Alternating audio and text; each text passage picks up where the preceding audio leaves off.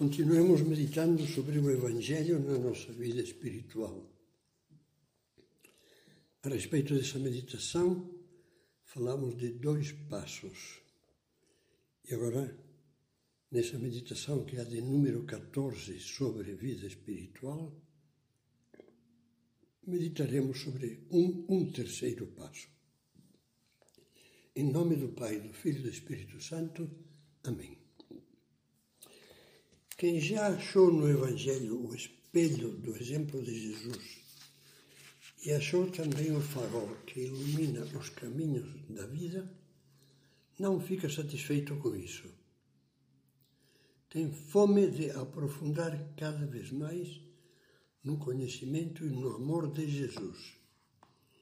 E é aí que sente a necessidade de dar um terceiro passo. Em que consiste este novo passo? Consiste na contemplação de Jesus Cristo, que tem, entre outras, estas manifestações. Primeiro, ânsia cada vez maior de olhar sem cansaço e de aprofundar com amor cada vez maior na figura, no coração de Jesus. Isso era o que fazia lá na sua casa de Betânia, Maria, a irmã de Marta, sentada aos pés de Nosso Senhor, sem se cansar de olhá-lo e de ouvi-lo. Segundo, ter o desejo de meditar as passagens do Evangelho, vivendo-as, não como coisa do passado, mas como realidades atuais viver, por exemplo, o nascimento de Cristo, a sua pregação e os seus milagres, o carinho dos seus apóstolos e amigos, a paixão e a morte, a alegria da ressurreição. Veja o que diz a esse respeito o Catecismo da Igreja Católica. A contemplação é o olhar de fé fito em Jesus. Eu olho para ele, ele olha para mim, dizia o camponês de Ars com, em oração diante do sacrário. Tudo que Cristo é, tudo que fez e sofreu por todos os homens, diz o Catecismo, participa da eternidade divina e por isso abraça todos os tempos e em todos se faz presente. Quer dizer que, de uma maneira não visível, mas real, Jesus nasce agora, vive agora, dá a vida por mim agora, uma vez que todos os mistérios da sua vida estão ligados para sempre à sua presença real na Eucaristia, à Santa Missa de cada dia e ao Sacrário. Terceiro, fome de falar com Jesus vivo de lhe dizer que o amamos, de lhe agradecer tudo, de desabafar e chorar reclinados no seu coração, como São João, de pedir-lhe coisas com confiança, de consolá-lo, de tê-lo como companheiro, tal como os discípulos de Emaús. Todos os santos contemplaram assim o Evangelho nos nossos dias, um guia experiente para essa contemplação é São José Maria Escrivá.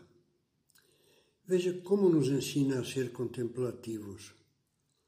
Falo apenas do que ele comenta sobre a leitura e meditação do Evangelho, pois também ensinava a ser contemplativos durante o dia inteiro.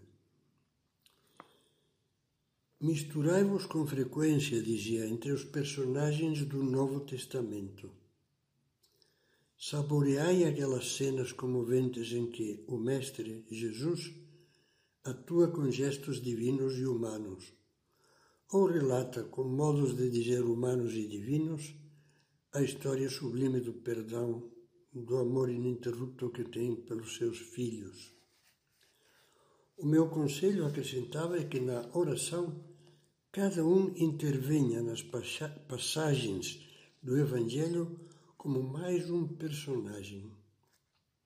Primeiro imaginamos a cena ou mistério que servirá para nos recolhermos e meditar. Depois, empregamos o entendimento para considerar este ou aquele traço da vida do Mestre, seu coração enternecido, sua humildade, sua pureza, seu cumprimento da vontade do Pai. Depois, contamos-lhe o que nos costuma acontecer nessas matérias, o que sentimos, o que nos está acontecendo. É preciso permanecermos atentos, porque talvez ele nos queira indicar alguma coisa. E surgirão essas moções interiores, o cair em si, essas reconvenções. Quer ver alguns exemplos vivos da forma em que São José Maria praticava esta contemplação? Vou dar apenas, apenas três, citando palavras dele. Meditação do Natal, por exemplo. Metia-se na gruta de Belém e contemplava, pasmado, Jesus recém-nascido, com Maria e José então fazia-se criança e introduzia-se dentro da cena. Aproximava-se de José, puxava-lhe puxava da manga e lhe pedia que o deixasse pegar nos braços o menino Jesus. Escrevia: Que bom é José!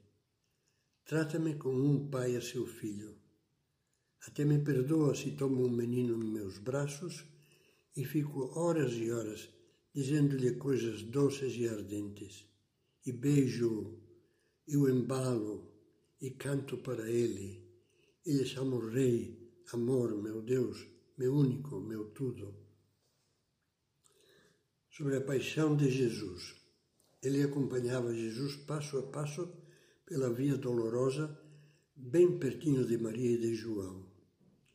E quando via, por exemplo, Jesus cair pela terceira vez sob o peso da cruz, rasgava o coração. Meu Deus, que eu odeio o pecado e me uno a ti, abraçando-me à Santa Cruz, para cumprir por minha vez a tua vontade amabilíssima. E sobre a ressurreição, também se imaginava criança e se unia à alegria de Nossa Senhora, dos apóstolos, das santas mulheres, quando Jesus lhes apareceu ressuscitado. E incentivava os que o ouviam ou liam seus escritos a participar da cena, da cena juntamente com ele, com palavras como estas. Apareceu a sua Mãe Santíssima.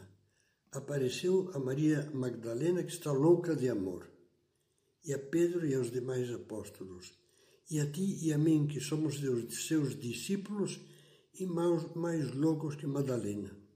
Que coisas lhe dissemos?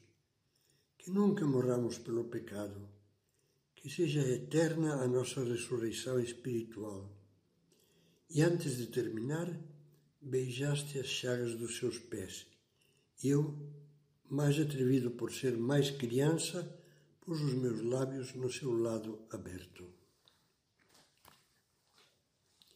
Esses conselhos e experiências de São José Maria estão em sintonia plena com a tradição da Igreja sobre a Lexio Divina, que vem dos primeiros séculos e chega ininterruptamente até hoje. Podemos verificá-lo lendo a exortação apostólica Verbum Domini de 2010, onde o Papa Bento XVI faz um apelo aos fiéis católicos para que pratiquem, pratiquem hoje a Lexio Divina ao mesmo tempo que a explica com estas palavras. Começa com a leitura, Lexio em latim, leitura do texto, que suscita a interrogação sobre um autêntico conhecimento do seu conteúdo. O que diz o texto bíblico em si. Segue-se depois a meditação, durante a qual nos perguntamos: que nos diz o texto bíblico? Aqui, cada um pessoalmente, mas também como realidade comunitária, deve deixar-se sensibilizar e pôr em questão, porque não se trata de considerar palavras pronunciadas no passado, mas no presente. Sucessivamente chega-se ao momento da oração, diz o Papa, que supõe a pergunta: que dizemos ao Senhor em resposta à Sua palavra? A oração enquanto pedido, intercessão, ação de graças e louvor é o primeiro modo como a palavra nos transforma. Finalmente, a Lexio Divina conclui-se com a contemplação, durante a qual assumimos como dom de Deus o seu próprio olhar, ao julgar a realidade com o olhar de Cristo. Interrogamos-nos qual é a conversão da mente, do coração e da vida que o Senhor nos pede. Deve-se recordar ainda que a Lexio Divina não está concluída na sua dinâmica enquanto não chegar à ação que impele a existência do fiel a doar-se aos outros na caridade. Até aqui as palavras de Bento XVI. E já terminando, ao chegarmos a este ponto, talvez sintamos que nos falta muito para dar este terceiro passo. Não desanimemos. Aproximemo-nos de Nossa Senhora e peçamos-lhe que, como a boa mãe, nos ensine a contemplar e a viver juntamente com ela as maravilhas da vida do seu Filho.